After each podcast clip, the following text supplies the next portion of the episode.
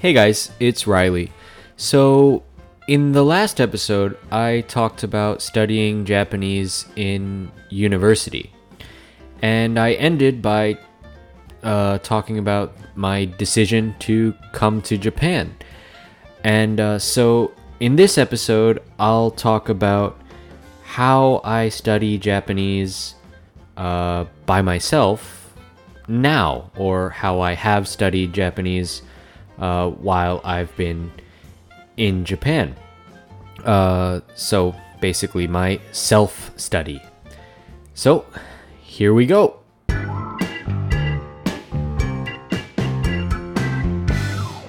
Okay, so in the last episode, I mentioned uh, that in my Japanese class in university, we used a textbook called Genki and then Genki 2.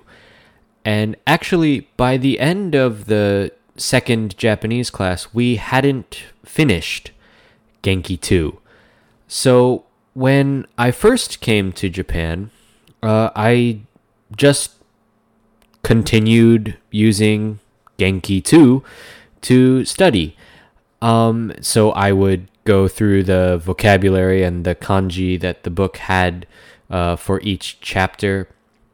But the book was meant to be used in a classroom. Uh, a lot of the uh, kind of activities or exercises in the book were meant to be dialogues or something for each student in the class to uh, add something to the exercise, to say one sentence or something like that. So, when I was using it by myself, it was kind of difficult to really get the um, the full effects of the textbook. Um, but anyway, I did the exercises that I could do by myself, um, and sometimes I would try to ask Yuki or somebody to help me with a dialogue. Um, but honestly, usually I just skipped the dialogue parts of the textbook or the, the group work parts. Um, but I eventually finished Genki, or at least memorized all of the grammar points and the vocab and the kanji from the textbook.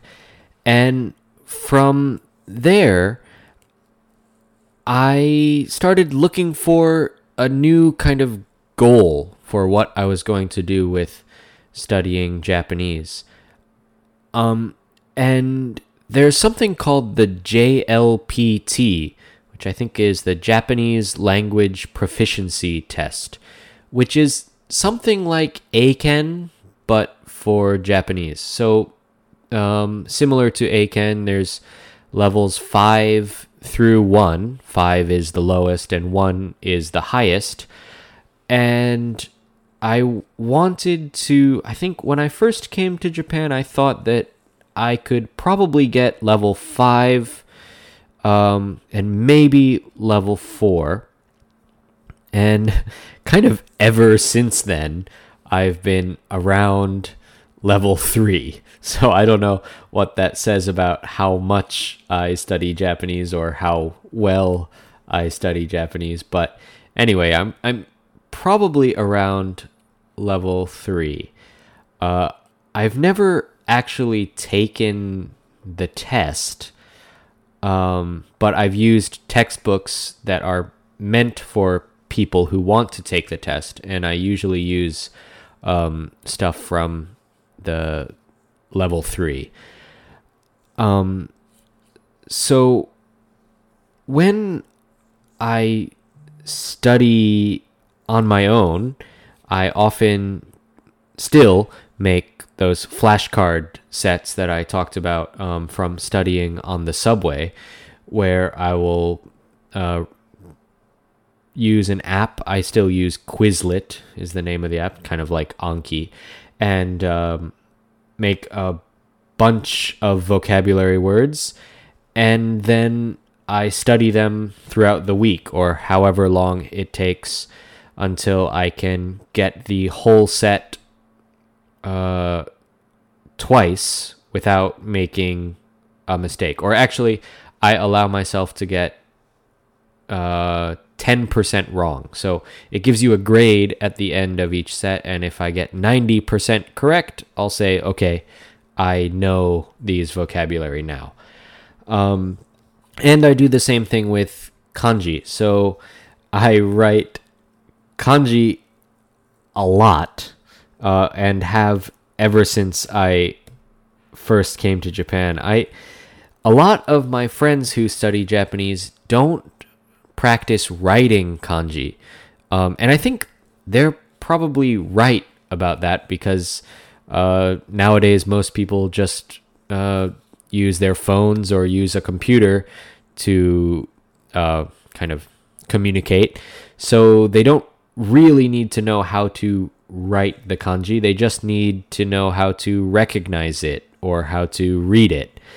So um, that definitely saves a lot of time.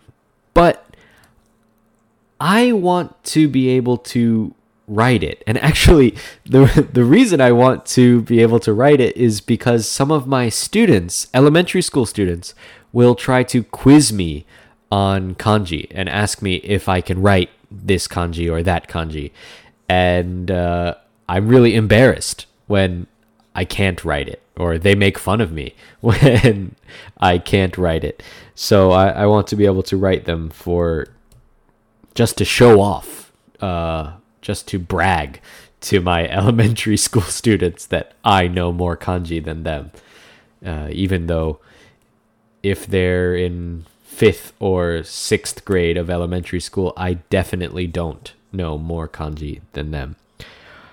Um, but anyway, I continue to study kanji, and the way I do that is by writing them down in a notebook. So I will have the meaning of the kanji in English or its reading in uh, hiragana, and then I will have to write the kanji in my notebook after looking at the meaning or the the the reading. And if I know the kanji, then I will just write it one time. But if I don't know the kanji, then I will have to write it 10 times. So that's what I do to make sure that I remember it. Uh, but because of that, I have, I don't know, maybe 10 notebooks or something that are just full of kanji and they look like a crazy person is writing in them. Uh, so actually, right now I have uh, one of my notebooks in front of me, and I'll just read a little bit of what it says if some random person were to come and read my notebook, this is what it would say. It says, uh, 面積、疲労、探す、uh, what does that say? 常識、時給、意識、南極、就職、求める、探し物。It, basically like that. And then, oh, I got run one wrong. So then it says menchiki, menchiki, menchiki, menchiki, menchiki, menchiki, menchiki, menchiki, menchiki, menchiki, menchiki, menchiki, 10 times, right? So it looks like a crazy person is writing in it. But um, that's how I study kanji. And uh, I think that doing that, I can uh, remember them. Um, but in addition to writing and um, memorizing kanji and vocabulary, I also try to you um, to learn new grammar. Uh, for that, I use a textbook that's supposed to be for intermediate Japanese speakers uh, called Tobira, and um, that one is similar to the Genki textbook uh, from university, but uh, just a higher level and with maybe more exercises that are um, meant for um, individual learners, people who are studying outside of a classroom. Uh, so I, I use that to study grammar, but actually, I haven't been using that book lately. Maybe the last six months or so. I, I haven't really looked at that textbook. Um, something else that I try to do is is read some sort of Japanese um, every day or almost every day. And I used to use this website. Um, it's called NHK Easy, and it's it's like news in kind of easier Japanese. Um, and maybe I was using that probably starting three or four years ago, uh, up until about two years ago. I kind of stopped using it so much. Um, and, and there are kind of two reasons. First, NHK Easy became a little bit too easy for me. It, it was, um, I think my Japanese got good enough that I could read these kind of short articles pretty quickly. But also because it was the news, about two years ago, the news started being only about Corona. And I got kind of bored about reading the same vocabulary words, the same topics every week. Uh, yeah, so I, I kind of stopped reading NHK Easy. And every once in a while, I will try to read like um, real Japanese news or something from the NHK or some other website. And um, I started, yeah, to look at a few uh, Japanese Twitter accounts that I try to read. But I find that uh, Twitter Japanese is really difficult to understand. Um, but if anybody has some interesting uh, news sources or anything that's kind of interesting to read and, and not too difficult, uh, feel free to let me know on Instagram. Uh, I guess maybe Sota said in the last episode, but just in case, my Instagram is Reilly Sullivan XD. So that's R E I L L Y S U L L I V A N X D. Uh, so if you want to follow me, um, that's cool, and I'll uh, accept, and then you can let me know any interesting articles that I should read, or maybe not articles, interesting websites or blogs or something like that. I'm always trying to find uh, something to read that's a little more interesting than just more Corona news every week. Um, so, in addition to my notebooks and reading and grammar, um, yeah, for self study, I mean, every once in a while I'll try to watch like an anime or, or something on, on Netflix uh, to try to get some good listening in.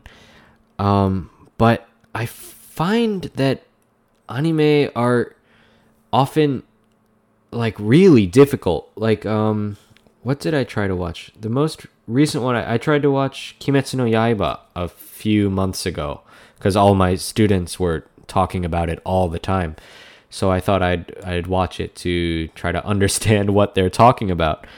Um, and I watched the first episode, and the vocabulary was just crazy. I mean, I watched it with Yuki, who's uh, Japanese, and she was saying that a lot of the, the words they were using would was stuff that she didn't understand. I don't I don't know if it had to do with like the um, kind of older Japanese or if it had to do with I don't know fighting vocabulary that she doesn't really know or what. But anyway, it was just very difficult to understand, and I quit after one episode.